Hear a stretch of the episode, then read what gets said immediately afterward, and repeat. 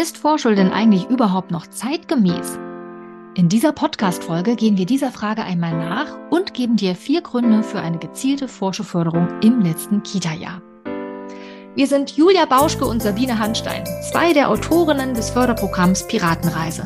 Wir sind überzeugt davon, dass eine gute Vorbereitung auf die Schule nicht am Tisch und auf dem Papier stattfinden, sondern an der natürlichen Neugier der Kinder und ihrer Spiel- und Bewegungsfreude ansetzen sollte. In unserem Podcast dreht sich darum alles um ein bewegtes Lernen. Wir geben dir Einblicke in die Piratenreise, bereiten dir theoretisches Hintergrundwissen leicht verständlich auf und geben dir Tipps und Anregungen, damit auch du deine Vorschularbeit spielerisch und in Bewegung gestalten kannst. Los geht's! Herzlich willkommen zu einer neuen Podcast-Folge in unserem Piratenreise-Podcast. Und hey, Happy New Year! Herzlich yeah. willkommen im neuen Jahr 2023. Wir wünschen dir ganz viel Gesundheit, ganz viel Erfolg, ganz viel Freude, ganz viel Dankbarkeit. Und ja, schön, dass du eingeschaltet hast hier in einer neuen Folge in diesem Jahr. Und wir widmen uns dem Thema Vorschule, denn wir haben uns mal gefragt, ja, Vorschule, ist das in oder out? Hier streiten sich ja durchaus Menschen darüber, beziehungsweise scheiden sich die Geister ob Vorschule überhaupt noch zeitgemäß ist, ob das in ist, ob man das Ganze abschaffen sollte. Es ist ja durchaus auch in manchen Bundesländern komplett abgeschafft worden. Und wir haben mal überlegt, ja, was verstehen wir denn unter Vorschule? Ist natürlich auch eins unserer Lieblingsthemen. Schließlich ist die Piratenreise eigentlich ja ein Vorschulprogramm. Und wenn ich so an Vorschule denke von früher, ja, dann muss ich auf jeden Fall sofort an Arbeitsblätter denken, die ich früher in meiner Vorschulzeit durchgearbeitet habe. Ich denke daran, Buchstaben nachzuspuren. Einen eigenen Ordner hatte ich, das muss ich auf jeden Fall dran denken, wo mein Name drauf stand, wo ich Arbeitsblätter reingeheftet habe. Ich denke, wenn ich an Vorschule denke, an, an Tisch und Stühle, wo wir geübt haben, still sitzen zu bleiben, weil man das ja auch in der Schule braucht. So wurde uns das auf jeden Fall auch immer wieder vermittelt. Ne? Also wir müssen üben, lange sitzen zu bleiben, am Tisch sitzen zu bleiben, weil das wird ja nachher in der Schule auch Thema werden. Namen schreiben üben war auf jeden Fall Thema äh, den Umgang mit Schere und Stift zu üben, weil wir auch wussten, okay, oder das uns immer wieder vermittelt wurde, das sind Themen, die uns in der Schule auf jeden Fall begegnen werden. Das sollten wir gut können, damit wir dann eben den ganzen Schulstoff, den es so in der ersten Klasse zu lernen gibt, auch wirklich aufnehmen können und nicht erst noch üben müssen. Wie kann ich denn mit Schere, Stift beziehungsweise auch mit Kleber umgehen? Oder Sabine, woran denkst du, wenn du an Vorschule denkst? Ja, ich habe eine ganz konkrete Erinnerung an Vorschule. Also ich sehe es noch mhm. wirklich ganz genau vor mir, wie ich in der Kita sitze, in unserem Gruppenraum und tatsächlich nur die Vorschulkinder in einem Raum sind, beziehungsweise damals bei mir in der Kita waren die Gruppen auch nicht gemischt. Also wir waren ohnehin eine altershomogene Gruppe. Aber ich erinnere mich noch ganz genau an so einen großen, länglichen Tisch, um den wir alle drumherum saßen und jedes Kind hatte immer so eine dunkelgrüne Plastikmatte als ja. Unterlage. Ich habe dir das vor einer Weile schon mal in einem anderen Zusammenhang erzählt, Julia, vielleicht erinnerst du dich, als es ja. um Rechts-Links-Unterscheidung ging. Mhm. Und ähm, auf dieser Matte haben wir immer irgendwas gemacht, also zum Beispiel so Stäbchen angeordnet, die dann irgendwie nachgelegt wurden oder sollten irgendwie drei Stäbchen auf die linke Seite legen und zwei auf die rechte, woran ich völlig gescheitert bin, ja. weil ich das damals noch nicht konnte. Und daran erinnere ich mich wirklich sehr konkret, dass wir diese, äh, an diesem Tisch gesessen haben und eben auch so äh, Blätter hatten, die wir immer wieder durchgearbeitet haben. Es waren in unserem Fall sogar Blöcke, glaube ich, wenn ich mich richtig erinnere, die wir da abgerissen haben und wo wir dann alle quasi gleichzeitig das Gleiche bearbeitet haben. Also eine ziemlich konkrete Erinnerung, rund um diesen rechteckigen Tisch zu sitzen, daran erinnere ich mich. Hast du noch eine Emotion, die du damit verbindest? Hm, also ehrlich gesagt, eine gewisse Anspannung teilt ja. ja, dran. Ja, okay. tatsächlich. Also obwohl mhm. ich diese Blöcke irgendwie mochte, das äh, hatte, hat mir so ein Gefühl von Schule und so eifrig sein und fleißig mhm. sein gegeben. Also ich erinnere mich an dieses positive Gefühl, jetzt so, ja, wie die Großen eben zu sein, wie die Kinder in der Schule zu arbeiten. Ja. Aber ich erinnere mich auch an so ein latentes Stressgefühl. Ähm, Ah. Gerade bei diesen, also ich, das ist jetzt allerdings auch sehr bezogen auf diese Rechts-Links-Unterscheidungssituation, an die ich mich wirklich mhm. ganz konkret erinnere, weil das hat mich wirklich enorm gestresst, dass ich das so lange nicht konnte und ähm, ich bin da fast verzweifelt mhm. und habe mich da sehr angespannt gefühlt. Das ist natürlich eine sehr individuelle Erfahrung, an die ich da denke. Ja. Wie ist denn dein Gefühl dazu? Hast du da eine positive Erinnerung an die Vorschularbeit oder eher auch so ein Stressgefühl, wie ich es gerade erzählt habe, so eine Anspannung? Nee, ich meine, ich, ich habe eine Vorfreude auch halt noch als mhm. Erinnerung. Also ich glaube, ich wollte auch immer unbedingt ein Schulkind sein. Und ähm, gerade so eigentlich so dieses Strukturierte und irgendwas abheften und so, also das ist, äh, da, zumindest kann ich mich aus der Schulzeit noch daran erinnern, dass ich das immer großartig fand, auch mhm. immer schöne Überschriften zu machen und das so zu unterstreichen und so. Mhm. Und das fand ich immer, also das hat mir total gelegen, das hat mir wahrscheinlich einfach total Sicherheit gegeben. Aber das ist gar nicht aus der Vorschulzeit. Ich glaube, Vorfreude trifft es schon am ehesten, obwohl ich kein älteres Geschwisterkind hatte, wo ich das hätte abgucken können, wobei das natürlich auch nach hinten losgehen kann, ne? wenn ich ein älteres Geschwisterkind habe, was vielleicht schon in der dritten oder vierten oder gar sechsten Klasse ist, wo es ja vielleicht auch mal ähm, mit anderen Emotionen verbunden ist, mit oh, ich will nicht früh aufstehen und oh, so viele Hausaufgaben. Das hatte ich gar, hatte ich nicht. Ich hatte eine jüngere Schwester, die dann bei mir dann sich abgucken konnte, wie Schule so ist. Ähm, aber doch Vorfreude. Ich weiß, dass ich unbedingt ein Schulkind auch sein wollte äh, auch meinen Ranzen. Ich war super stolz auf meinen Schulranzen, den wir schon vorher gekauft hatten und auf diese ganze Einschulungsfeier und so weiter. Also da kann ich mich doch auch noch dran erinnern. Ja, also daran, da habe ich auch sehr positive Erinnerungen dran. Also was ich jetzt gerade beschrieben habe, das war wirklich sehr bezogen auf diese mhm. Vorschulstunden, die wir hatten. Die waren nicht in der Schule, sondern die waren in der Kita. Und das war so eine extra Zeit, die wir da hatten.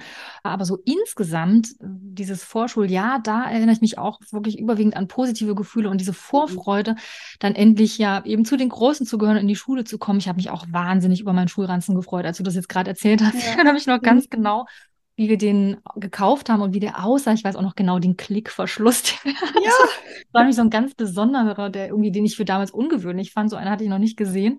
Ja. Und, ähm, ja, ich war da auch mega stolz drauf und meine Schultüte fand ich wunderschön und fand den Tag der Einstellung auch total aufregend. Aber vor allem diese Zeit davor, da erinnere ich mich noch sehr gut dran. Das war eigentlich überwiegend wirklich positiv besetzt. Ich habe eine große Schwester, die mhm. schon in der Schule war, die ist so knapp vier Jahre älter als ich.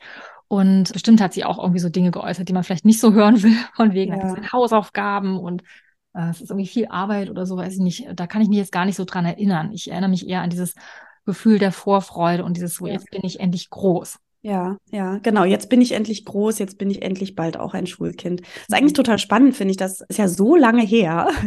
Bei der einen oder anderen da draußen vielleicht noch länger oder weniger lang her. Aber dass man sich echt noch an, an, an, an zum Beispiel die Schultüte noch erinnert, finde ich eigentlich Wahnsinn. Ja, also bei mir ist das 30 Jahre her. Und ich denke so krass, ich kann mich auch noch ganz genau an meine Schultüte erinnern. Sicherlich auch durch Videos oder auch noch Fotos, wobei so viele Fotos davon gab es gar nicht. Und trotzdem ist das so ein aufregender Tag auch gewesen, so ein toller Tag, der, in dem man ja wirklich gefeiert wurde und ja, wie sich das so eingebrannt hat, so eingeprägt hat, ist wirklich, ähm, mhm. finde ich, zeigt einfach nochmal, dass das schon auch mit ziemlich vielen Emotionen verbunden ist, diese Einschulung. Mhm. Ne? Und äh, dass durchaus die Kinder das ja auch schon vorher mitbekommen durch Geschwister oder eben das Umfeld, was immer wieder sagt, oh, bald bist du ein Schulkind, oh, bald geht's in die Schule, oh, bald ist Einschulung, Mensch, freust du dich schon? Da kommt ja eine aufregende Zeit oder gar vielleicht auch äh, andere Sätze äh, so eingestreut werden. Also es macht es mir jetzt einfach nochmal so bewusst, wie, mhm. wie einprägsam das eigentlich war, ne? dass wir jetzt noch nach so vielen Jahren uns immer noch dran erinnern können, wie unsere Schultüte aussah und unser Schulranzen. Ja, mhm. spannend. Ja, also ich glaube, da erinnert sich jede und jeder dran, was eben wirklich so ein einmaliges Erlebnis ist. Man wird eben wirklich nur einmal eingeschult. Ne? Und ja. da läuft irgendwie alles drauf zu, dann in diesem letzten Jahr oder in der, ja, in der letzten Zeit, wo eben, wie du beschrieben hast, alle davon reden, sich alle mit einem drauf freuen. Und dann mhm. ist es endlich soweit und da ist ja klar, dass dann unglaublich viele Emotionen mit eine Rolle spielen und die sorgen natürlich dafür, dass wir uns dann daran besonders gut erinnern können. Ja, alles, was mit mhm. Emotionen passiert, das wird natürlich ganz anders abgespeichert. Also insofern mhm. wirklich ein, ein ganz besonderes Erlebnis. Ja, wir wollten uns ja der Vorschule an sich nochmal widmen, dem Begriff auch, ja, ist das jetzt in oder out? Mhm. Vorschule, wie sollte sie denn sein, beziehungsweise wie war sie denn? Wir haben gerade schon beschrieben, wie es früher war, dieses Durcharbeiten von Arbeitsblättern. Aber generell ist ja der Begriff von Vorschule Vorschule auch so ein bisschen aus der Mode gekommen. Julia hat eben schon gesagt, es gibt so ein paar Bundesländer, die das auch ganz abgeschafft haben, die gar nicht mehr von Vorschule sprechen. Und es gibt ja zum Teil auch gute Gründe dafür. Ja, also ich finde zum Beispiel ganz toll, was ich mal gelesen habe in dem Buch von Armin Krenz, ist mein Kind schulfähig, heißt es. Der hat auch mal so benannt, dass allein der Begriff ja eigentlich schon so ein bisschen einen auf die falsche Spur bringt, weil er macht so ein Gefühl von Übergangsstatus auf. Ja, also als wäre diese Vorschulphase oder dieses Vorschuljahr wie so ein Durchgangsstadium, ja, wie so eine Warteposition Position so ein Status des Davorseins, als ob eben diese Zeit für sich genommen nicht so eine richtige Wertigkeit ist, weil es wie so ein Sprungbrett ist zur Schule. Und das machen wir ja eigentlich bei keiner anderen Lebensphase so, wenn ich das jetzt so überlege. Und er hat das auch so benannt. Wir sagen ja nicht äh, zu anderen Menschen zum Beispiel vor Auszubildende, vor StudentInnen, äh, vor Berufstätige, vor RentnerInnen. Ja, also so, so reden wir ja nicht. Warum machen wir das bei den Vorschulkindern. Ja, warum sagen wir Vorschulkind? Man kann das ja schon durchaus in Frage stellen, weil diese Zeit an sich hat ja auch für sich einen Wert. Ja, es ist ja eben nicht nur der Durchgangsweg, ähm, ja, auf dem Weg zur Schule, als wäre die Schule alles, worauf es hinausläuft. Und doch spüren die Kinder aber eben gerade in diesem letzten Jahr, dass sich irgendwie so alle Zeichen in Richtung Schule stellen. Ne? Und daher mhm. kommt sich ja auch dieser Begriff, ja. Aber ja, ich finde das ganz interessant. Also, das ist auf jeden Fall ein Grund, weshalb der Begriff Vorschule so ein bisschen ja, ich sage jetzt mal, in Verruf geraten ist oder so ein bisschen altmodisch anmutet, ja, dass man eben sagt, so, nee, also es läuft eben nicht alles nur dann auf die Schule hinaus und vor Schulkind ist insofern nicht mehr angemessen, weil die Kinder ja nicht nur Schulkind dann später sind, ja, sondern eben noch viel mehr. Aber es ist ja nicht der einzige Grund, Julia, oder? Ganz genau. Also Vorschule ist ja so, gibt ja durchaus Leute, die sagen, oh, Vorschule beginnt ja eigentlich schon auf dem Wickeltisch oder es beginnt schon mit dem ersten Lebensjahr. Ne? Also so wie wir früher vielleicht Vorschule verstanden haben, wird es auch gar nicht mehr unbedingt so, oh, also zumindest erlebe ich das nicht mehr so häufig in den Kita-Einrichtungen gelebt. Wobei es gibt durchaus noch Kita-Einrichtungen, die das letzte Jahr eben genauso gestalten, mit Arbeitsblättern arbeiten, durchaus schon Namen schreiben üben, auch mit Schere und Papier, so wie ich meine, so wie meine Erinnerung aus Vorschulzeiten war. Aber eigentlich, und das finde ich wirklich nochmal wichtig ähm, zu sagen, finde ich diese Sätze wie Vorschule beginnt schon auf dem Wickeltisch gar nicht so verkehrt. Also es muss ja nicht Vorschule heißen, einfach Förderung, Unterstützung oder das Kind mhm. einfach ähm, ja in seinen Fähigkeiten auch zu sehen und auch da ein Umfeld anzubieten, äh, wo es sich entfalten kann, beginnt ja wirklich schon mit dem ersten Lebenstag eigentlich. Ja, das Kind kommt auf die Welt und eigentlich beginnt ja da schon Schule, in Anführungsstrichen. Schule, wenn ich das als Wort mir nehme, ist einfach ein Raum, wo ich lernen kann. Ne? Also ein, ein Lebensraum, wo ich lernen kann. Und im Prinzip beginnt das ja wirklich schon mit dem ersten Lebenstag, weil ich meine, die Babys, die lernen natürlich wahnsinnig schnell und wahnsinnig viel in einem, ja, meistens fördernden Umfeld. Und eigentlich finde ich da genau diesen Satz, Vorschule beginnt schon auf dem Wickeltisch oder beginnt schon auch mit Eintritt in die Kita-Zeit auch richtig. Also auch wenn es nicht Vorschule heißen muss, für meine Begriffe zumindest, ne? Aber so eine Lernförderung oder eine Unterstützung oder einen, ja, ein Umfeld, wo die Kinder wirklich experimentieren und forschen und ausprobieren können, beginnt eben nicht erst mit dem letzten Kita-Jahr, Wobei wir ja trotzdem auch der Meinung sind, das letzte Kita-Jahr darf durchaus nochmal ja, so besonders in den Blick genommen werden, weil es eben so eine besondere Zeit ist. Ne? Also die Kinder kriegen das einfach von außen immer wieder auch vorgelebt oder auch durch Erwachsene immer wieder vermittelt, dass das letzte Kita-Jahr irgendwie besonders ist. Ne? Dann geht man eben los und holt den Schulranzen und die Schultüte und man wird ständig auf die Einschulung angesprochen oder, oh Mensch, hast du schon Wackelzähne, weil du bist ja jetzt schon bald in der Schule, da gehören ja Wackelzähne irgendwie mit dazu. Ähm, von daher, wir finden schon, das letzte Kita-Jahr, das darf wirklich nochmal so einen besonderen Blick genommen werden. Aber so dieser Begriff Vorschule, wie man ihn früher im Sinn hatte, da würden wir so ein bisschen von Abstand nehmen, oder Sabine? Also so dieses, rein stur am Tisch sitzen. Ich übertreibe es jetzt natürlich so ein bisschen, ne? Also stur am Tisch sitzen, auf dem Stuhl, ruhig sitzen bleiben, unter ein Arbeitsblatt nach dem anderen abzuarbeiten. Das wäre aus meiner Sicht nicht mehr zeitgemäß, so Vorschule zu leben. Auch zwar, klar, wenn die Kinder das gerne mal spielen möchten, das gibt's ja auch, dass die Kinder gerne Schule spielen möchten und am Tisch sitzen und dann eben auch mal Lehrer spielen wollen oder so, dann ist das natürlich völlig in Ordnung. Das würde ich niemals unterbinden.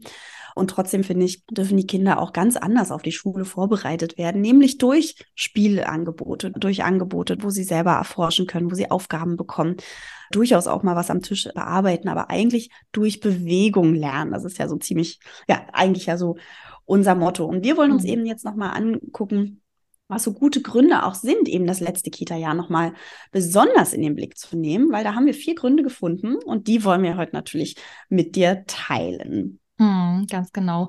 Grund Nummer eins, Julia hat es eben gerade schon gesagt, das letzte Kita-Jahr ist eben einfach ein besonderes Jahr und zwar insofern auch, weil es eine Zeit, ja, ist eine Zeit beschleunigter Entwicklung, könnte man eigentlich sagen. Ja, also eine mhm. Zeit, in der sich ein paar spezifische Fähigkeiten, die dann für die Schule nochmal wichtig sind, besonders rasant entwickeln, beziehungsweise entwickeln können. Nämlich dann, mhm. wenn die Kinder ein anregungsreiches Umfeld haben. Ja, also zum Beispiel so Fähigkeiten wie die phonologische Bewusstheit, die eine ganz wichtige Vorläuferfähigkeit ist für das Lesen und Schreiben. Ja, die hat so ein Entwicklungsfenster im Entwicklungsalter von fünf bis sieben Jahren. Ja, also das fällt so, der Anfang fällt so auf die Vorschulzeit. Das heißt also, dieses letzte Kita-Jahr ist eben eine Zeit, in der sich diese phonologische Bewusstheit besonders gut auch unterstützen lässt. Ja, wo man die Kinder gut fördern kann, damit sie diese Fähigkeiten, die dazugehören in diesem Bereich der phonologischen Bewusstheit, gut entwickeln können. Oder beispielsweise auch das Arbeitsgedächtnis entwickelt sich in diesem Entwicklungsalter fünf bis sieben Jahre auch gerade sprunghaft. Raumorientierung ist auch noch ein gutes Beispiel, ja. Also während so die ersten Raumdimensionen oben, unten, vorne, hinten, die entwickeln sich ja schon deutlich früher. Da, wenn die Kinder schon kleiner sind, so bis sie vier Jahre alt sind, haben sie da eigentlich schon gute Vorstellungen davon entwickelt. Aber gerade das Rechts-Links unterscheiden, was ja dann auch zum Beispiel fürs Lesen und Schreiben lernen total wichtig ist und auch für die, die Orientierung dann in unserem symbolischen mathematischen Raum, das ist zum Beispiel eine Raumdimension rechts-links, die eben ja besonders im letzten Kita-Jahr dann eben nochmal unterstützt werden sollte, weil dann unser Gehirn auch aufnahmefähig ist und da sensibel für ist und sich das gut entwickeln lässt, ja. Und da brauchst natürlich dann auch gezielten Input. Das heißt, dieses letzte Kita-Jahr ist einfach besonders geeignet, um die Kinder nochmal gezielt zu fördern. Das heißt nicht, mhm. dass jetzt sowas wie Freispiel plötzlich keinen Stellenwert mehr haben sollte, ja, und man den Wochenplan der Kinder jetzt irgendwie vollstopfen sollte mit ja, Aktivitäten, die da irgendwie nochmal gezielt fördern sollten, sondern es ist einfach wichtig, auf dem Schirm zu haben, welche Basisfähigkeiten es eben gibt, die für das Lernen in der Schule wichtig sind, warum die wichtig sind und vor allem auch, wie man sie dann eben alltagsintegriert fördern kann. Und wenn man sich da gut auskennt, dann kann mhm. man super und kompetent im Kita-Alltag unterstützen und das eben quasi nebenbei. Und das ist ja genau das, was auch gewollt war als diese klassische Vorschule, wie sie eben früher noch existiert hat, dass die Kinder dann wirklich eben ja, wie so eine Art Vorschulunterricht hatten, dass die abgeschafft wurde. Ja, das war eigentlich mhm. genau der Grund, weshalb man gesagt hat, ähm, nee, das soll eher alltagsintegriert stattfinden. Wir brauchen andere Fördersituationen, dieses Arbeiten am Tisch allein und das Durcharbeiten von Arbeitsblättern, das ist gar nicht so effektiv und mhm. ist auch nicht wirklich kindgemäß. Und diese Vorschule soll es nicht mehr geben. Aber das heißt eben, wie gesagt, nicht, dass ja man jetzt die Kinder einfach nur noch machen lassen sollte und quasi nur noch Freispiel anbieten sollte, sondern man kann durchaus gezielt und alltagsnah unterstützen, wenn man eben gut Bescheid weiß, welche Basisfähigkeiten Fähigkeiten so wichtig sind. Also nochmal zusammengefasst, mhm. unser erster Grund, weshalb es sich lohnt, im letzten Kita-Jahr nochmal genauer hinzuschauen, ist eben, weil sich in diesem Jahr besonders viele Dinge nochmal entwickeln können. Es ist eine zeitbeschleunigte Entwicklung. Ja, ich vergleiche das, ähm, ist mir gerade noch mal so ein Vergleich eingefallen mit den Babys. Das ist ja immer so gerne, das ist immer so eins meiner Lieblingsvergleiche, weil man meistens so diese Baby-Säuglingszeit ähm, weil man die doch irgendwie bewusster als Erwachsener meistens wahrnimmt. Das ist ja so eine sehr besondere Zeit, wenn man so ein Baby hat und dann auf einmal jeden Meilenstein so feiert und wir das irgendwann nicht mehr so stark mit den größeren Kindern machen. Aber im Prinzip kann man das vergleichen. Ne? Also bei den Babys gibt es auch ein Entwicklungsfenster quasi, wo die zum Beispiel krabbeln lernen meistens. Ne? Also gibt es immer so eine Zeit von dem Lebensmonat bis zu dem Lebensmonat oder auch laufen lernen. Und da machen wir es ja ähnlich. Ne? Da gucken wir auch, okay, wie können wir das Umfeld so gestalten, dass dieses Kind eben Anregungen hat, sich hochzuziehen. Oder also natürlich machen die das intuitiv, weil das biologisch in denen so verankert ist. Und trotzdem gestalten wir ja durchaus das Umfeld so, dass es eben Anregungen hat, sich hochzuziehen, irgendwo lang zu laufen. Wir es locken und sagen, komm her, komm her, komm zu Mama oder was auch immer. Und ähm, finde ich nochmal einen ganz schönen Vergleich jetzt auch dann auf die Vorschulkinder, also auf die Kinder im letzten Kita-Jahr, in der Zeit vier bis sechs Jahre, das nochmal so als Vergleich zu nehmen. Eben da gibt es auch im Gehirn quasi Zeitfenster, wo sich was entwickeln kann, so wie du es eben erklärt hast, Sabine. Das finde ich nochmal, fand ich einfach nochmal einen ganz schönen Vergleich. Ja, aber kommen wir zum zweiten Grund, warum ähm, wir sagen, das letzte Kita-Jahr ist schon durchaus nochmal ja, eine besondere Zeit.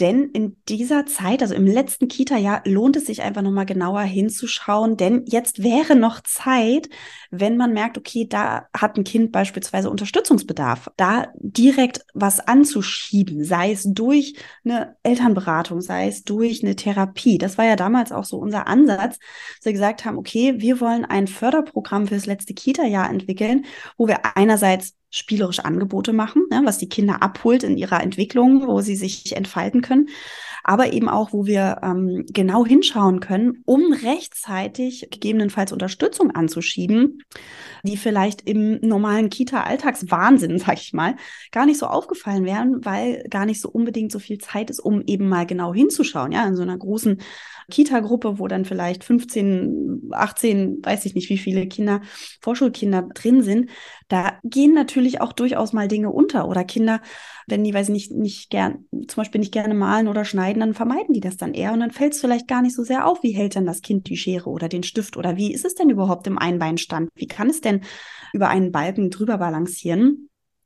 Und es lohnt sich eben rechtzeitig hinzuschauen, dass wenn man merkt, okay, das Kind hat scheinbar da Schwierigkeiten beim Balancieren oder braucht er noch Unterstützung, braucht er noch Anregung, dass man eben durchaus Eltern mit ins Boot holt und da überlegt, okay, wie können wir dieses Kind unterstützen? Wie können wir Anregungen auch zu Hause schaffen oder was können Unterstützungsmöglichkeiten auch für zu Hause sein, für das Umfeld, dass dieses Kind in dem Bereich, in diesem Baustein sich noch weiterentwickeln kann, damit es dann nachher keine Schwierigkeiten in der Schule bekommt. Ja. Und das haben wir sehr, sehr oft auch erlebt, also zumindest in unserem therapeutischen, ähm, in unserer, in, in den Therapien, ne? Sabine, du auch, ich in der Ergotherapie, du in der Lerntherapie, dass wir in Elterngesprächen ganz häufig auch von Eltern gehört haben, oh ja, also das ist uns schon in der Kita-Zeit aufgefallen, dass unser Kind, was weiß ich, Schaukeln meidet, ja, nicht gerne schaukelt oder mit bestimmten Dingen nicht gern hantiert.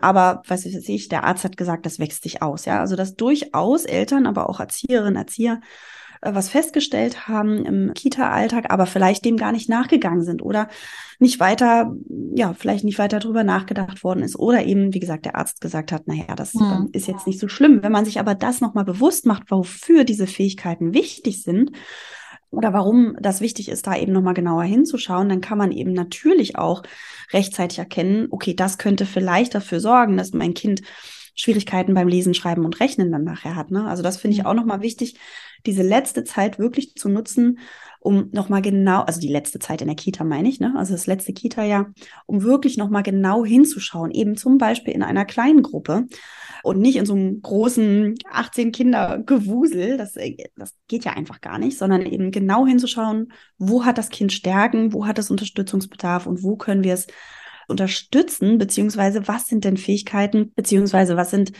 ähm, äh, was sind, sage ich mal, Schwierigkeiten in Anführungsstrichen, die sich nicht einfach so auswachsen, ja, wo ich wirklich als Umfeld reingehen sollte, um auch ein Angebot zu machen, damit das Kind sich dann entfalten kann. Sabine, du hast noch eine schöne Story, ne? Du hast eine schöne ja, Geschichte. Ja, aber bevor ich die erzähle, ist ja. mir noch, sollte ich noch das noch auf ein entscheidendes Wort finden äh, oder auf ein entscheidendes Wort kommen, nämlich Prävention. Ja, also eine gezielte Forschungsförderung kann einfach auch Prävention sein, Prävention von Lernschwierigkeiten oder irgendwelchen anderen Problemen, die sich vielleicht dann noch in der Schule verfestigen können, wenn man eben nicht früh genug hingeguckt hat oder nicht früh genug nochmal gezielt gefördert hat.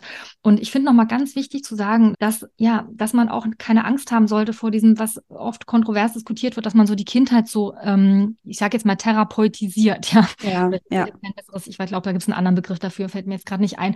Also es gibt ja so ein bisschen die Sorge, dass man den Kindern so ihre Kindheit nimmt, wenn man jetzt die dann eben auch noch zur Ergotherapie schickt und hier noch mhm. eine Förderung und da noch was. Und ich finde das durchaus verständlich, ja, und auch berechtigt zu sagen, ja klar, wir wollen jetzt nicht die Kinder irgendwie überfrachten und alles gleich problematisieren. Das genau. ist total richtig, da auch kritisch drauf zu gucken. Aber der Umkehrschluss darf nicht sein, dass man irgendwie bei allem locker bleibt und sagt irgendwie, ja, das wächst dir schon aus und äh, mhm. ja, sozusagen die Hinweise, die es gibt, irgendwie, ja, so ein bisschen, ein bisschen äh, ja einfach sagt, okay, kein Problem, ne? wir, wir geben dem Kind noch Zeit. Ja, das ist ja ganz oft so, dass, was wir auch hören, ne, braucht noch ein bisschen Zeit, aber manchmal ist Zeit allein eben nicht das, was einem genau. Kind hilft, bestimmte Fähigkeiten, die wichtig sind, noch zu entwickeln. Und manchmal braucht es eben wirklich gezielte Angebote. Und manchmal reicht es ja auch, dass das die Familie macht, ja, oder dass es die Kita macht. Aber man muss halt drüber sprechen, ja, man muss die Eltern dafür sensibilisieren. Und manchmal reicht es eben aber auch nicht. Und dann gibt es trotzdem noch, auch außerhalb und abseits von Ergotherapie oder Logopädie, auch noch zusätzliche Förderangebote wie ein Sportverein, ja, genau, ein Tanzkurs, Akrobatik oder so, genau, ja.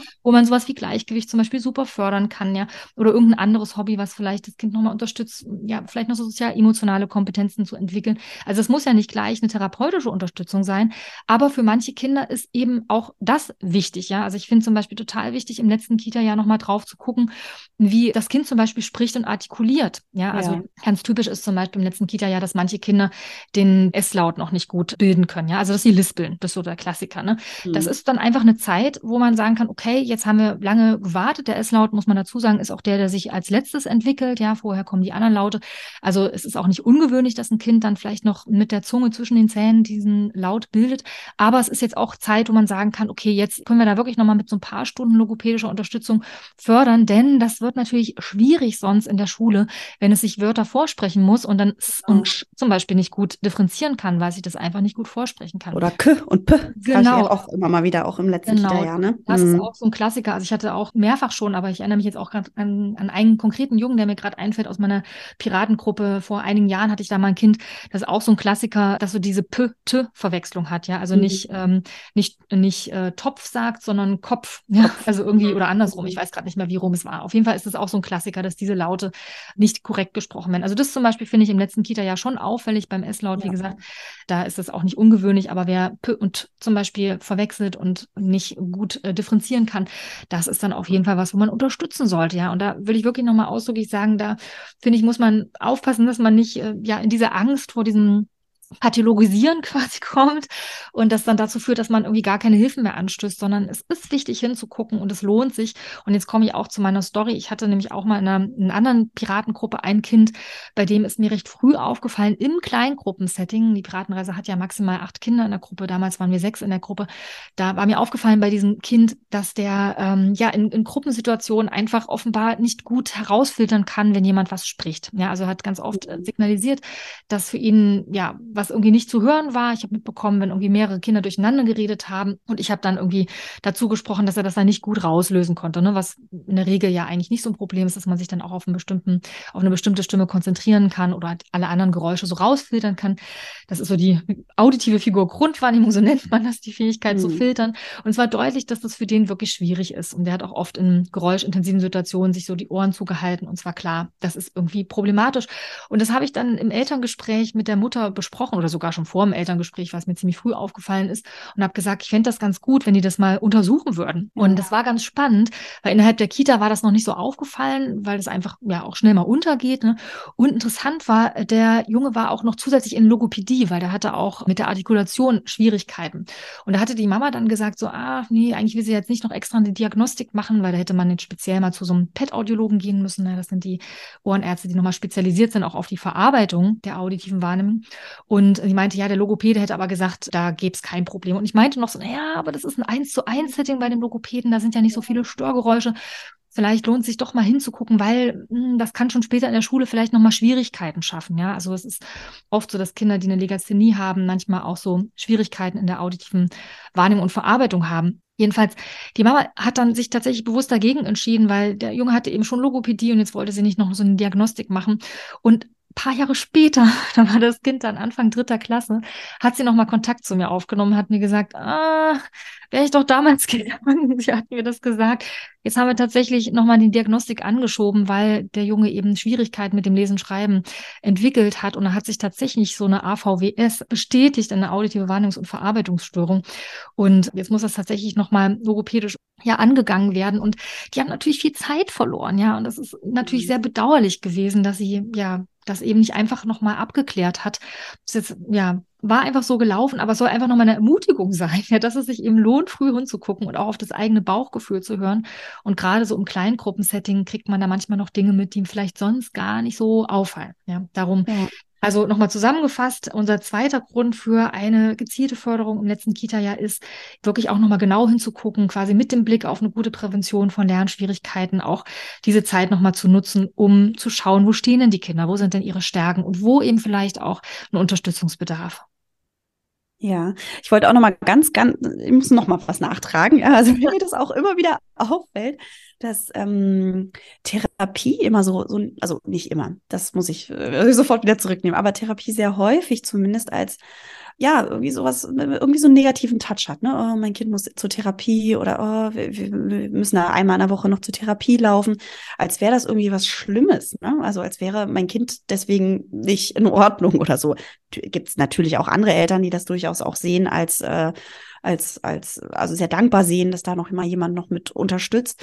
Aber ich sehe das auch immer wieder in der Erwachsenenwelt, ja, dass eigentlich Therapie immer so negativ besetzt ist, statt zu sagen, ja, da gibt es jemanden, der einen dann auch, auch Anregungen geben kann, die Dinge nochmal anders zu sehen, wenn ich jetzt so an Psychotherapie denke, aber natürlich auch, ähm, auch für die Kinder, dass da auch ein, ja, so ein eins zu eins Setting nochmal möglich ist, wo die Kinder mit einer ganz an, also mit einer neuen Bezugsperson nochmal Kontakt aufnehmen können, was ja durchaus auch total wertvoll ist da eine neue Rolle vielleicht reinzukommen. Ja, wenn ich immer ein Kind bin, was in der Kita auffällt, weil es irgendwie eigentlich nur Anerkennung und Aufmerksamkeit haben möchte, dann irgendwie so eine Rolle hat und dann eben zum Beispiel in der Therapie mal eine ganz neue Rolle, neu, also wirklich eine neue Rolle einnehmen kann, ist ja auch total wertvoll.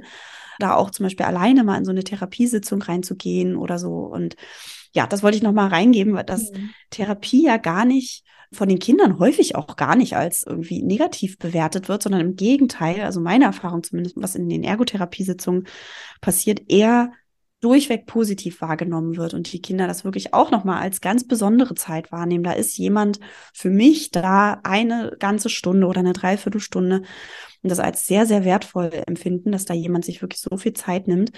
Ähm, also das wollte ich einfach nochmal so zur Therapie sagen, dass ich auch auf jeden Fall finde, dass natürlich das Umfeld, also Eltern, Familie da durchaus Anregungen geben sollen und dürfen und dass das natürlich nötig ist, dass da die Eltern auch mit ins Boot kommen. Aber eben Therapie würde ich gar nicht so verteufeln, in Anführungsstrichen, mhm. sondern eher auch immer als kurze Maßnahme sehen. Ja, also lieber mhm einmal eine kurze Therapieeinheit von vielleicht zehn Einheiten, also nicht Einheit, sondern ähm, ein kurzes Therapieintervall von zehn Einheiten, ja, wo, wo das Kind wirklich nochmal versorgt wird mit Input und ähm, und dann, dann war es das auch wieder als so eine ewig lange Therapie, wenn das Kind schon, sage ich mal, in den Brunnen gefallen ist, ja, weil es in der zweiten Klasse ist und dann immer noch Schwierigkeiten mit bestimmten Fähigkeiten hat, die es eigentlich, die eigentlich schon wichtig wären, um die Schule auch gut zu meistern, um da wirklich auch gut hinterherzukommen. Das wollte ich einfach nochmal sagen. Ne? Also das ist, genau. glaube ich, auch in unseren Köpfen, auch in der, in der Welt der Erwachsenen ja häufig noch ja, negativ bewertet wird, wenn man mal zur Therapie geht. Sehe ich mittlerweile auch, das heißt mittlerweile eigentlich schon immer total anders. Ich finde es sehr, sehr wertvoll, hm. ähm, in Austausch mit einem Therapeuten zu gehen oder einer Therapeutin. Genau, und ich würde direkt mhm. auch daran anschließen, Julia, und das auch nochmal bekräftigen, weil du hast gerade gesagt, dass so eine kurze Unterstützung ne, mhm. natürlich besser ist als dann nochmal eine längere Therapie mhm. in, in, der ersten oder zweiten Klasse. Und das muss man ja wirklich auch nochmal sehen. Das findet ja dann auch genauso statt, ja. Also wenn man mal sich die Verordnungen anguckt oder oh. die Statistiken der Krankenkassen, wie so zum Beispiel die Ergotherapieverordnung in Bezug auf, was weiß ich, hyperkinetische Störungen, also motorische Unruhe zum Beispiel, ne, oder irgendwie ähm, Probleme in der Feinmotorik, ja, also wie die sich verhalten in verschiedenen Altersstufen, ja. Und das kann man sich jährlich, kann man sich das angucken, da gibt es immer so eine Statistik, kann man sich im Internet googeln. Und das ist immer ganz interessant, weil tatsächlich diese bestimmten Verordnungen für zum Beispiel so motorische Unruhe oder Feinmotorik, ja, die schnellen ja. zur ersten und zweiten Klasse enorm in die Höhe, ja. Und das ist natürlich genau. kein Zufall, weil die Lehrkräfte dann die Eltern darauf hinweisen und sagen, ja, ah, hier gibt es noch deutliche Schwierigkeiten, hier müssen wir unbedingt was tun. Und dann gehen die Kinder nochmal zur Ergotherapie. Und vielleicht wäre es gar nicht nötig gewesen, wenn man im letzten Kita-Jahr nochmal da schon früher quasi eingehakt hätte. Oder Beispiel Logopädie nochmal aus persönlicher Erfahrung, weil du das eben auch gerade so gesagt hattest, Julia, dass manchmal dann auch so zehn Stunden reichen, ne, um so ein bestimmtes, so eine bestimmte Schwierigkeit vielleicht aufzulösen. Meine eigene Tochter, meine mittlere Tochter, hatte auch dieses Problem mit dem Lispeln tatsächlich. Und da hatte dann unser Kinderarzt, fand ich ganz toll, hat auch empfohlen, hat sich hat gesagt, ist jetzt nochmal eine gute Zeit, ja, nutzen Sie das, gehen Sie jetzt nochmal zur Logopädie ich schreibe Ihnen hier mal zehn Termine auf. Und das war für meine Tochter super, da hat das richtig Spaß gemacht. Das haben wir dann immer vor der Kita gemacht, immer Mittwoch dahin. Ja. Und haben die eine halbe Stunde Logopädie gemacht, ich habe draußen gewartet und für sie war das Spielen. Und sie mhm. hat wirklich innerhalb dieser zehn Stunden das abgelegt, ja. Sie hat das super gelernt. Und ich bin total froh, dass wir das gemacht haben. Es war natürlich für mich ein gewisser Aufwand, da jetzt vor der Kita immer noch hinzugehen. Aber es war für sie eine positive Erfahrung. Es hat ihr gezeigt, ich kann das lernen, ich schaffe das. Und es hat wahrscheinlich verhindert, dass vielleicht später nochmal eine längere Unterstützung nötig mhm. war. Also auch insofern, ich unterstreiche das nochmal, es lohnt sich, da ruhig auch ja den Blick zu weiten und zu sagen, okay, es ist kein Überfrachten zwangsläufig, ja. Ähm, also man muss ja die Kinder nicht zu fünf Terminen schicken, ne, ist klar. Ich finde auch immer wichtig zu gucken, dass es alles in einem Rahmen bleibt. Aber ja, gerade so Logopädie oder Ergotherapie kann wirklich eine hilfreiche Unterstützung sein und eben vor allem auch eine wichtige, wenn es dann auf die Schule zugeht und kann eben verhindern, dass dann später nochmal größere, gravierendere Probleme sich da vielleicht nochmal verfestigen. Okay, aber mhm. wir haben ja noch einen dritten Grund, warum mhm. wir finden, dass das letzte Kita-Jahr eine wichtige Zeit ist, denn es ist eine Zeit, in der das Thema Schule eben auch für die Eltern nochmal stärker ins Bewusstsein rückt. Und das ist insofern wichtig, weil damit das letzte Kita-Jahr eine Zeit wird, in der die Eltern besonders offen sind, ja, für diese wichtigen Basisfähigkeiten, sich auch sensibilisieren zu lassen. Also wir können diese Zeit nutzen, um die Eltern zu aktivieren, denn die Eltern sind ja eine total wichtige Ressource. Und wir finden, es ist wichtig, dass auch die Eltern verstehen, dass die Unterstützung der Entwicklung ihrer Kinder und des Lernens eben nicht allein Aufgabe von Kita und Schule ist. Ja, also es gibt ja durchaus auch manche Eltern, die so ein bisschen so diese Haltung zu haben scheinen, ähm, ja, so macht ihr mal, ne? fördert mhm. ihr mal und alles sozusagen, was mit Lernen und Unterstützung der Entwicklung zu tun hat, so das findet so in der Einrichtung statt. Wir finden aber, es ist total wichtig, dass sie erkennen, wie entscheidend ihre eigene Rolle da eigentlich ist, ja, und dass sie wirklich einen wichtigen Beitrag leisten können, dass ihr Kind sich gut entwickelt. Immer wieder gibt es Studien, die belegen, wie entscheidend das Elternhaus ist, ja, und die Unterstützung innerhalb der Familie. Eigentlich ist es ja skandalös. Eigentlich wünschen wir uns ja, dass alle Kinder gleiche Chancen haben und dass Kita und Schule die Orte sind, ja, in denen ja so eine Art Bildungsgerechtigkeit geschaffen wird. Aber wir wissen aus der Erfahrung und aus den Studien, und das weißt du bestimmt auch, ja, dass ähm, es ohne die Eltern nicht geht. Ja, ganz ohne Eltern geht es nicht. Und darum ist es entscheidend, die Eltern ins Boot zu holen, sie zu informieren, ihnen bewusst zu machen, wie wichtig ihre Rolle für die Entwicklung der Kinder ist. Und das geht eben in diesem letzten Kita-Jahr besonders gut, weil sie jetzt selbst sich in Richtung Schule orientieren und auch so langsam mhm. anfangen, sich Gedanken zu machen, ah, wie kommt mein Kind da klar? Wird es die Anforderungen alle auch wirklich bewältigen können? Ist vielleicht manches dann zu schwierig? Schafft es das mit dem langen Sitzen? Ja, das sind ja so mhm. Themen, die die Eltern oft haben. Das heißt, wir sollten diese Zeit nutzen, wo die Eltern gerade offen sind für diese Themen, ihnen dann eben auch möglichst niedrigschwellig wichtige Informationen zu geben, ja, und zwar auf eine Art, die sie wirklich gut konsumieren können, ja. Also niedrigschwellig meint einfach, es sollte für sie leicht zugänglich sein, dass wir sie über diese wichtigen Basisfähigkeiten informieren. Also vielleicht im, im Rahmen von einem, von einem leicht formulierten Aushang, einem Elternbrief zum Beispiel, da haben wir ja einige geschrieben, ja, die zu verschiedenen Themen informieren oder einem Elternabend oder Nachmittag, ja, nach irgendeiner gemeinsamen Aktivität mit den Kindern, damit es möglichst äh, nicht belastend ist für die Eltern, da noch extra hinzukommen. Natürlich sollten die Informationen immer leicht verständlich sein, in leicht verständlicher Sprache, die die Eltern auch wirklich verstehen können. Und die Tipps und Anregungen, die wir gehen, müssen natürlich auch für sie umsetzbar sein. Denn wir wissen ja alle, dass es für die Eltern natürlich auch herausfordernd ist, ja mit ihrem ganzen Familien- und Arbeitsalltag, sich dann auch vielleicht noch Gedanken zu machen, wie können sie ihr Kind jetzt noch unterstützen. Das heißt, die Tipps, die wir ihnen da geben oder die sie vielleicht dann auch gemeinsam entwickeln mit uns, die müssen natürlich wirklich gut integrierbar sein in ihrem Familienalltag. Und darum ja. Ja, finden wir das so wichtig, diese Zeit wirklich zu nutzen. Wie machen wir das denn so, Julia? Wie bringen, holen wir denn die Eltern ins Boot? Genau, ich wollte gerade sagen, ähm, also es lohnt sich ja auf jeden Fall, die Eltern, den Blick der Eltern auch so zu weiten. Und das machen wir ja zum Beispiel bei unseren Elternabenden, dass wir die Eltern fragen, ja, was denken sie denn, was braucht denn ihr Kind, um den Übergang in die Schule zu meistern, beziehungsweise was wünschen sie ihrem Kind, damit es in der Schule gut zurechtkommt. Und was wir sehr, sehr häufig als Antwort hören, du kannst ja mal für dich überlegen, was du antworten würdest als Eltern, was wir sehr, sehr häufig hören, ist ähm, sowas wie Selbstbewusstsein oder Frustrationstoleranz. Das sind eigentlich so die Klassiker, die fast immer genannt werden, was natürlich richtig ist. Das stimmt ja auch. Ne? Also der sozial-emotionale Bereich, das ist das, was häufig Eltern einfällt, wenn sie daran denken, okay, mein Kind kommt da jetzt in diese neue, in dieses neue Gebäude, lernt dort neue Menschen kennen, lernt dort eine neue Klasse kennen, soll sich da irgendwie zurechtfinden. Das wünschen wir natürlich alle unseren Kindern, dass sie dort gut ankommen, dass sie sich wohlfühlen, da ein gesundes Selbstbewusstsein haben, ihre Wünsche äußern können, ihre Grenzen äußern können und so weiter. Das ist alles total richtig. Und wir finden ja, dass es sich gerade in dieser sensiblen Zeit, die ja auch für die Eltern sensibel ist, lohnt, den Blick mal noch zu öffnen und zu weiten. Ja, da gibt es eben noch, noch viel, viel mehr, wie man die Kinder weiter auch noch auf die Schule vorbereiten kann, weil es eben noch so viele andere Bausteine gibt, die man unterstützen kann. Und wir machen das so, dass wir einerseits eben die Eltern befragen, so wie ich es eben schon gesagt habe, ja, dass sie selber mal reinkommen, was, was, was würde ich denn meinem Kind wünschen?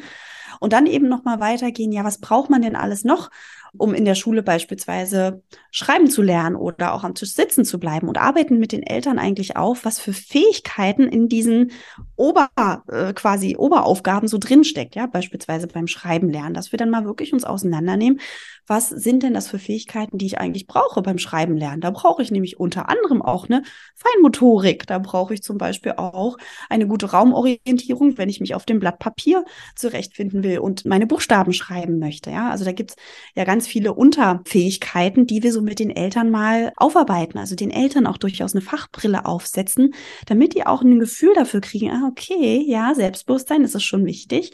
Aber Raumorientierung und Gleichgewicht sind genauso wichtige Fähigkeiten, die mein Kind braucht, um in der Schule gut zurechtzukommen. Und das wiederum lässt sich am aller, allerbesten, aus unserer Sicht zumindest, den Eltern erfahrbar machen, indem sie spielen. Also indem sie einfach ein Spiel spielen, selber spüren, ah, okay, das und das habe ich eben gemacht, als ich den Ball gefangen habe und geworfen habe. Das und das musste ich können. Das sind Fähigkeiten, die ich entwickelt haben musste. Äh, ne, ich muss den Ball fangen, ich brauche eine Kraftdosierung, ich brauche auch mein Gleichgewicht, ich brauche eine Koordinationsfähigkeit und so weiter, damit sie ein Gefühl dafür bekommen, dass eben diese ganzen Aufgaben, die einem Kind dann in der Schule gestellt werden, dass die bestimmte Unterfähigkeiten haben. Ich nenne das jetzt Unterfähigkeiten, ist jetzt nicht so der fachliche Begriff, aber ich hoffe, du weißt, was ich meine. Also das ist in einer in einer Aktion im Alltag, das ist ja so dieser ergotherapeutische Blick, ja, also was was steckt in einer Aktion, in einer alltäglichen Handlung alles drin? Was brauche ich da für Einzelfähigkeiten, damit diese Aktion auch stattfinden kann? Und wenn Eltern das selber ausprobieren können, ja, selber spüren können, okay, in diesem Spiel, sage ich mal, ein Mensch ärger dich nicht, das ist immer mein Lieblingsbeispiel, stecken diese und diese und diese und diese Fähigkeiten drin, dann kriegen die auch eine, dann, dann, dann machen die auch so einen feinen Schliff mit ihrer eigenen Fachbrille und schauen ganz anders auch auf die Welt der Spiele, der Gesellschaftsspiele als auch der Spielangebote draußen. Und das macht so viel Sinn für die Eltern, dass sie dann merken, ah, okay, zum Schreiben lernen brauchen wir Fähigkeit A, B und C. Hm, wie kann ich denn das jetzt mit meinem Kind fördern, wenn ich jetzt nicht gerade direkt an den Schreibtisch gehen möchte? Ah, okay, ich könnte ja mit meinem Kind beispielsweise auf den Spielplatz gehen, weil da lernen wir Fähigkeit A, B und C. Ne? Oder da unterstütze ich mein Kind bei. Und wir haben dazu auch eine ganze Podcast-Folge gedreht. Ähm, das ist die Podcast-Folge 19, sechs Gründe, warum wir mit den Eltern spielen. Also wenn du da auch nochmal reinhören möchtest, dann tu das gerne. Da haben wir dir nochmal ein paar Ideen mit reingegeben, warum sich das lohnt, eben auch mit den Eltern beispielsweise auf einem Elternabend genau das mal auszuprobieren. Ja, wirklich ins Spielen zu gehen, ganz kurz den theoretischen Input zu geben und dann auch mit den Eltern zu erarbeiten, wie kann diese Fähigkeit im Alltag, im Familienalltag unterstützt werden, ohne dass es schon schulisch in Anführungsstrichen sich anfühlt, ja, sondern ganz natürlich nur eben ja, ein gezieltes Angebot zu geben. Denn auch Eltern wollen ja dass ihre Kinder in der Schule gut ankommen, ja. Und die wollen nicht unbedingt in die Rolle eines Lehrers oder einer Lehrerin schlüpfen, ja, sondern wollen eigentlich nur Eltern sein, wollen Beziehungen mit ihrem Kind aufbauen, wollen nicht unbedingt dieses schulische, oh, wir müssen jetzt Hausaufgaben machen, hm, hm, hm, sondern eigentlich ja in Verbindung mit ihren Kindern bleiben und spielen. Und weil das ist natürlich das, womit sie die Kinder wunderbar bekommen. Und wenn Eltern da gestärkt sind und merken, okay, in Spielen steckt so viel drin, dann haben wir einfach auch schon total viel gewonnen. Ja, wenn die Eltern das sehen und verstehen und selber gespürt haben, dann ist das total wertvoll. Also von daher unser dritter Grund, sich das letzte Kita-Jahr nochmal genauer anzuschauen und da nochmal genauer unter die Lupe zu nehmen, ist eben, dass gerade in dem letzten Jahr die Eltern ein besonderes Bewusstsein entwickeln, weil für die ist das natürlich auch eine aufregende Zeit, wenn da jetzt die Schulzeit kommt. Ja, auch das ist ja für Eltern, geht ja an denen nicht spurlos vorbei. Auf einmal sind da diese ganzen Organisationen, man muss sich anmelden schon ein Dreivierteljahr vorher, muss sich um die Schule kümmern, man guckt schon, welche Kontakte gibt es vielleicht, weil ja, welches Kind geht mit meinem Kind auf die Schule, damit es den Übergang, also damit es die erste Zeit gut übersteht. Und von daher sind Eltern gerade in der Zeit sehr aufnahmefähig durchaus, ne? Oder sehr, sehr, also sind dankbar auch für, für Input, wie sie ihr Kind unterstützen können, weil genau das wollen ja Eltern in der Regel, dass ihr Kind eben gut in der Schule ankommt und sich wohlfühlt. Und von daher lohnt sich eben gerade auch im letzten Kita-Jahr wirklich die Eltern damit ins Boot zu holen, sie zu sensibilisieren. Und Sabine hat es eben schon gesagt, da nutzt da gerne auch unsere Vorlagen, zum Beispiel vom Haus der Schulfähigkeit. Auch das kann für Eltern eine ganz tolle Darstellung sein, dass sie sehen, okay, Lesen, Schreiben und Rechnen ist jetzt eigentlich hier nicht dran im letzten Kita-Jahr, sondern da sind ganz viele andere Bausteine, die sowohl im Kita-Alltag unterstützt werden sollten, als auch zu Hause im häuslichen Umfeld. Und nutzt da gerne unsere Vorlagen, verteile die gerne an Eltern, mach das als Aushang in deine Einrichtung und komm gerne auch mit den Eltern darüber ins Gespräch. Wir haben übrigens auch einen Elternbrief nochmal zum Haus der Schulfähigkeit, den du auch dir in diesem Paket mitholen kannst, der auch nochmal eine Unterstützung für die Eltern sein kann. Hm, genau. Also die Eltern haben eine ganz, ganz wichtige Rolle. Ich will es nochmal unterstreichen, dass es einerseits darum geht, die Eltern zu entlasten von diesem Gedanken, sie müssten jetzt stapelweise Vorschulblöcke kaufen für ihr Kind, um es zu stärken einerseits davon zu entlasten und gleichzeitig eben sie zu stärken, dass sie eben mit diesem alltagsintegrierten Fördern über Spiele, über Situationen, die sie im Alltag schaffen können, gemeinsames Backen, ja, einkaufen und so weiter. Ja, also wenn man sich da einmal bewusst macht, was da alles drinsteckt, das stärkt ja auch die Eltern, dass sie auch erkennen, was sie wirklich innerhalb der Familie für Ressourcen haben, ja, und dass das viel mehr wert ist, als jetzt ja eben da, ich sag jetzt mal ein bisschen zugespitzt, krampfhaft irgendwelche Blöcke durchzuarbeiten, ja. Also insofern, es geht wirklich um eine Stärkung der Eltern und eine Aktivierung, damit sie sich eben auch mitverantwortlich fühlen für die Unterstützung ihrer Kinder. Denn ich hatte es vorhin schon mal gesagt, ne, wir wissen wirklich gut belegt aus Studien, wie wichtig die Unterstützung der Eltern ist. Und es ist wichtig, dass sie jetzt schon im letzten Kita-Jahr auch diese Rolle für sich ja nochmal anders begreifen, dass sie eben ihre Kinder so fördern können, weil das eben für die Schulzeit dann auch so wichtig ist, dass sie auch da gut begleiten. Dann. Denn da brauchen wir einfach die Eltern auch möglichst an der Seite. Und die Lehrkräfte sind sehr dankbar, wenn die Kita da schon eine gute Vorarbeit geleistet hat hat. Ja, wir haben aber natürlich noch einen vierten Grund in petto, warum wir wichtig finden, das letzte Kita ja nochmal so ein bisschen gezielter in den Blick zu gehen. Und das ist ein, ja, eigentlich ein emotionaler Grund, ja. Mhm. Denn das letzte Kita-Jahr ist für die Kinder ein besonderes Jahr, in dem sich so viel verändert und in dem so viele Gefühle eine Rolle spielen. Und wir finden, das sollte wirklich ein Königsjahr sein, ja. Denn dieser Übergang in die Schule ist für die Kinder einerseits total freudig erwartet, ja. Die freuen sich wahrscheinlich riesig drauf, alle sprechen davon, aber ist eben vielleicht auch mit ein paar Unsicherheiten verbunden. Also gerade wenn man so vom Umfeld immer hört, so, ah, bist du ein Schulkind und freust du dich schon. Also überall so die Erwartung gestreut wird, dass man dieser Veränderung so durchweg positiv entgegengeht, ja ist es ja vielleicht auch ja ein bisschen schwierig, diese eigenen Unsicherheiten an sich vielleicht auch zuzulassen oder damit umzugehen. Und das Umfeld ist da manchmal ja auch ein bisschen widersprüchlich. Einerseits sagen sie, ah, wenn du erst in der Schule bist und na, wie schön, freust du dich schon. Und dann gibt es da bestimmt auch manchmal so Sätze, ah, dann beginnt der Ernst des Lebens, dann kannst du nicht mehr den ganzen Tag spielen. Und so eine mhm. Sätze, die vielleicht auch ja durchaus ein bisschen verunsichern können. Und darum ist es umso wichtiger, diesen Übergang wirklich gut anzubahnen und gut vorzubereiten. Und das, denken wir, geht eben dann am besten, wenn man wirklich diese bevorstehenden Veränderungen auch im Kita-Alltag Raum gibt und die Kinder stärkt, indem sie eben auch mal so die Krone aufgesetzt bekommen. Ja, also sie dürfen jetzt die Großen sein. Sie dürfen vielleicht auch ein bisschen mehr Verantwortung übernehmen, vielleicht auch mal etwas für die Gruppe erledigen. Ja, also ich fand das zum Beispiel total toll in der Kita meiner eigenen Kinder durften die Vorschulkinder dann immer für das gemeinsame Frühstück, gab immer an einem Tag äh, in der Woche ein Frühstück, wo alle immer was mitgebracht haben.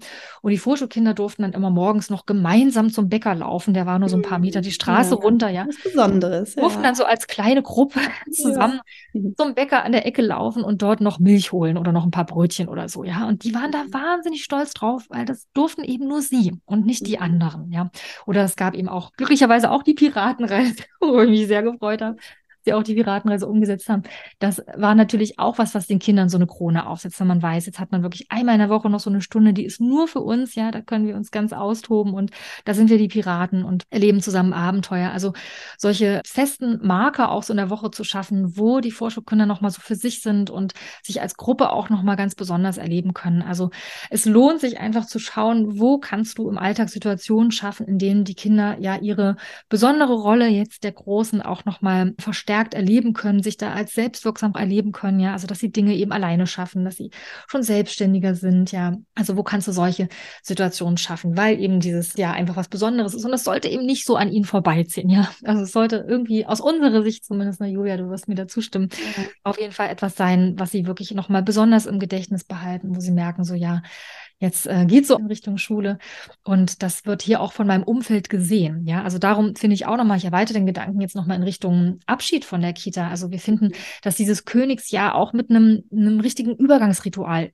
enden sollte. Das machst du bestimmt in deiner Einrichtung auch. Ich gehe mal davon aus, es gibt bestimmt auch bei dir noch irgendein Abschlussfest, wo die Kita-Kinder, die Vorschulkinder richtig verabschiedet werden, ja, wo sie vielleicht nochmal ein Geschenk bekommen oder irgendwas, ja, nochmal eine Aufführung vielleicht machen oder irgendwie ein Fest eben gestaltet wird, das ein Übergangsritual ist. Denn solche Übergangsrituale helfen einfach, solche auch durchaus so ein bisschen krisenhaften Veränderungen auch zu bewältigen. Denn die Kinder haben sowas noch nicht erlebt. Ja? Die mhm. können nicht auf so eine positive Erfahrung zurückgreifen, wie viele Erwachsene, wenn man jetzt den Job wechselt oder mal umzieht, ja, da sind wir das schon gewöhnt. Wir wissen, okay, nach so einer gewissen Anpassungsphase geht es uns dann wieder gut, aber die Kinder können oft auf so eine Erfahrung noch nicht zurückgreifen. Ja, mhm. die Eingewöhnungszeit haben die oft vergessen, das ist zu lange her und jetzt äh, Umzüge haben sie vielleicht jetzt auch nicht unbedingt gerade hinter sich. Und darum ist diese bevorstehende Veränderung für sie wirklich was ja ungewohntes, was eben vielleicht auch durchaus neben all der Freude auch Ängste auslösen kann. Und umso wichtiger ist es da, stärkende Übergangsrituale zu schaffen. Und darum machen wir das auch zum Beispiel im Rahmen der Piratenreise war uns das ja ganz wichtig. Da gibt's ja dann ein richtiges Piratenfest und dann bekommen die Kinder noch ihr Piratenarmband mit ihren ganzen Kraftperlen, die sie gesammelt haben, wo ihre ganze, ihre ganze Piratenenergie und ihre Fähigkeiten drin stecken zum Beispiel. Ne? Also ja, da findest du bestimmt auch viele Möglichkeiten, wie du das nochmal unterstützen kannst. Also ich fasse das nochmal zusammen. Die vier Gründe, die wir gefunden haben, um das Vorschuljahr doch nochmal ins Zentrum zu rücken, auch wenn der Begriff Vorschuljahr an sich, wie wir gesagt haben, schon so ein bisschen aus der Mode ist, aus verschiedenen Gründen. Das hatten wir ja benannt. Aber wie gesagt, es gibt durchaus auch vier Gründe, warum es sich lohnt, dieses letzte Jahr nochmal ein bisschen gezielter in den Blick zu nehmen. Der erste Grund war, es ist ein Jahr, in dem sich eine ganze Menge tut, ja, eine Zeit beschleunigter Entwicklung. Es lohnt sich also in diese Zeit, diese Fähigkeiten, die sich da entwickeln, auch nochmal besonders zu fördern. Der zweite Grund war, es ist eine Zeit, in der es wichtig ist, nochmal genauer hinzuschauen. Und zwar mit dem Gedanken Prävention im Kopf. Ja, also mhm. jetzt wirklich nochmal zu schauen, wo stehen die Kinder, wo sind ihre Stärken, wo liegt vielleicht auch ein Unterstützungsbedarf. Unser dritter Grund war, dass es ein Jahr ist, in dem auch die Eltern immer stärker an die Schule denken und dieses Thema Schule für sie stärker ins Bewusstsein rückt. Und das können wir nutzen. Ja, es ist eine gute Zeit, um auch die Eltern für wichtige Basisfähigkeiten zu sensibilisieren, um sie zu aktivieren, um ihnen zu helfen, sich selbst als Ressource bei der Unterstützung ihrer Kinder zu erleben. Das können wir also nutzen, diese Energie, in der auch die Eltern sich gerade befinden. Und unser vierter und letzter Grund war, es ist eine besondere Zeit, ja, mach es zum Königsjahr. Die Kinder sollen sich nochmal so richtig, ja, ja schön erleben können, richtig gut und stark und gewertschätzt, ja die Veränderung von ihrem Umfeld gesehen. Also lass es nochmal richtig krachen im letzten Kita-Jahr. Es ist eine besondere Zeit und das sollten die Kinder auch wirklich spüren. Ja, also von daher Vorschule in oder out. Wir finden Vorschule darf noch mal ganz anders definiert werden. Es ist eine ganz besondere Zeit. Die Gründe haben wir dir genannt. Wir finden, dass die Kinder sollten auf jeden Fall in den Mittelpunkt gestellt werden, wie immer, und zwar nicht nur in der Vorschulzeit, sondern natürlich auch in der gesamten Kita-Zeit, auch schon in der Säuglingszeit. Und wir finden einfach, das letzte Jahr ist ganz, ganz besonders. Die Gründe haben wir dir genannt. Und vielleicht noch so als kleinen Vorausblick, als Ausblick. In unserer nächsten Folge soll es darum gehen, dass wir dir drei gute Tipps mit an die Hand geben wollen, wie du eine richtig gute Vorschulförderung gestalten kannst. Also bei uns dreht sich hier gerade alles, wie immer eigentlich, aber um Vorschule, um das letzte Kita-Jahr. Und äh, wie gesagt, in der nächsten Folge geht es nochmal um drei Tipps, die wir dir an die Hand geben wollen, wie du das letzte Kita-Jahr Jahr besonders gestalten kannst, wie du eine richtig gute Vorschulförderung machst. Ja, also wenn du jetzt ins neue Jahr gestartet bist und sagst, ja, ich habe mir jetzt vorgenommen, die Vorschulzeit mit meinen Vorschulkindern nochmal anders zu gestalten, dann horch auf jeden Fall in die nächste Folge nochmal rein hm, genau. Und wenn du Lust hast, dich noch ein bisschen zu vertiefen in das Thema, Julia hat ja vorhin schon kurz unsere Vorlagen genannt zum Haus der Schulfähigkeit. Das verlinken wir dir hier natürlich nochmal in den Show Notes. Wir haben auch ein Webinar zum Thema Vorschule. Auch das verlinken wir dir. Kannst du gerne nochmal reinschauen. Und ansonsten freuen wir uns, wenn die Folge für dich spannend war und wenn du dann nächstes Mal wieder dabei bist, wenn es darum geht, dir drei Tipps für eine richtig gute Vorschulförderung zu geben.